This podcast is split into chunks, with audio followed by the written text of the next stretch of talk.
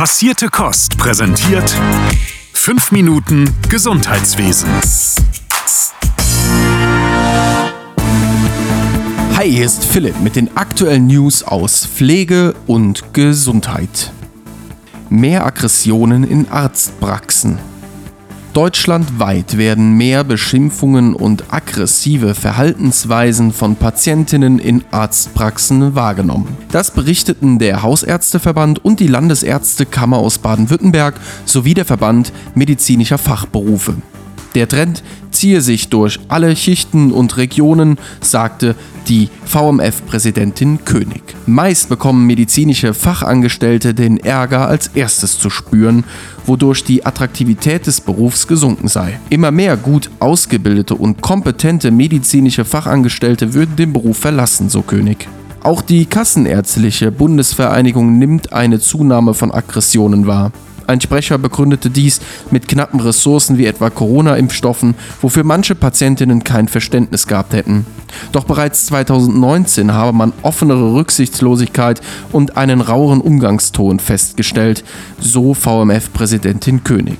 Valide Statistiken zu den Vorfällen gibt es momentan nicht, da nur wenige Taten tatsächlich zur Anzeige gebracht werden.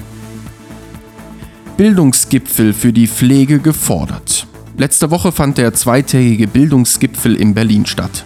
Anlässlich dessen hat der Deutsche Pflegerat eine eigene Bildungskonferenz für Pflege- und Gesundheitsfachberufe gefordert. DPR-Präsidentin Vogler erklärte dazu, dass die Bildungsherausforderungen in der Pflege enorm seien. Und gute Ausbildung ist nun mal der Grundbaustein für eine gute medizinische, therapeutische und pflegerische Versorgung in Deutschland. Bildung. In der Pflege hat noch einige Baustellen, wie etwa der Zustand, dass Deutschland in der Langzeitpflege den niedrigsten Bildungsstandard der Pflegenden in Europa hat oder dass die Pflegeassistenzausbildung in jedem Bundesland eigenen Regeln unterliegt. Der Koalitionsvertrag sieht zwar eine Harmonisierung vor im Rentenentwurf zum Pflegeunterstützungs- und Entlastungsgesetz, ist davon aber nicht mehr die Rede. Der DPR fordert außerdem verbindliche, bedarfsgerechte Akademisierungsquoten sowie eine Etablierung von Arbeitsfelddefinitionen und Einsatzgebieten hochschulisch ausgebildeter Pflegefachpersonen erste Ethikkommission für die Pflege. Letzte Woche hat Niedersachsen als erstes Bundesland eine Ethikkommission für Pflegeberufe eingerichtet. Damit ist eine Anlaufstelle für Pflegende bei ethischen Fragen geschaffen. Der neue Vorsitzende Pflegewissenschaftler Lutz Schütze sagte, Ethik in der Pflege sei keine Nebensache. Sie solle Pflegenden Orientierung und konkrete Hilfestellungen bieten, um den gesellschaftlich anspruchsvollen Beruf wahrnehmen zu können. Beispiele ethischer Themen in der Pflege sind der Umgang mit dementiell veränderten Menschen, Sterbe- und Suizidwünsche oder Pflege in Zeiten des Personalmangels. Die Ethikkommission besteht aus 17 Mitgliedern, die unter anderem aus der Pflegepraxis, Philosophie und Gesundheitsökonomie kommen und für vier Jahre berufen sind. Pflegebörse in Bayern.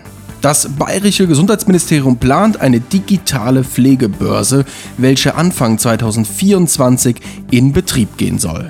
Die Plattform soll ganz unkompliziert nach freien und örtlich gut erreichbaren Pflegeplätzen und anderen Pflegeleistungen suchen, um Pflegebedürftigen und Angehörigen die Suche zu erleichtern.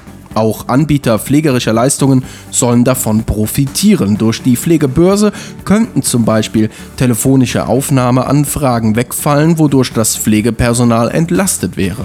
Die bayerische Regierung unterstützt das Projekt mit insgesamt knapp 300.000 Euro und die Firma Recare Deutschland GmbH, wir erinnern uns alle an die Folge mit Maximilian Greschke, wurde mit der Entwicklung und Implementierung beauftragt.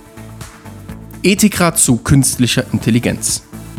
Noch eine weitere Meldung aus dem Bereich der Ethik. Der Deutsche Ethikrat hat am Montag Anforderungen an die Medizin für die Verwendung künstlicher Intelligenz gestellt.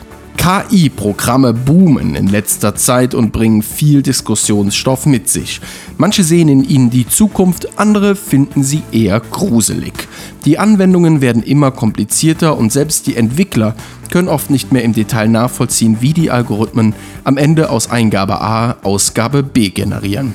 In seiner Stellungnahme fordert der Ethikrat unter anderem, dass geeignete Prüf-, Zertifizierungs- und Auditierungsmaßnahmen eingeführt werden. Außerdem bleibt die Frage nach der Erklärbarkeit der Funktionsweise von KI-Algorithmen ein Problem. Denn sollten diese Systeme einmal medizinische Entscheidungsvorschläge mit Konsequenzen für Patientinnen machen, darf dies nur auf Grundlage der Erklär- und Interpretierbarkeit geschehen, findet der Ethikrat. Ein spannendes Thema, von dem wir in Zukunft sicher noch viel hören werden. So, und das war's von mir. Bleibt frisch und gesund. Bis nächste Woche. Euer Philipp von Passierte Kost. Passierte Kost. Pflegethemen mundgerecht angereicht. Ein Podcast von Noventi Care.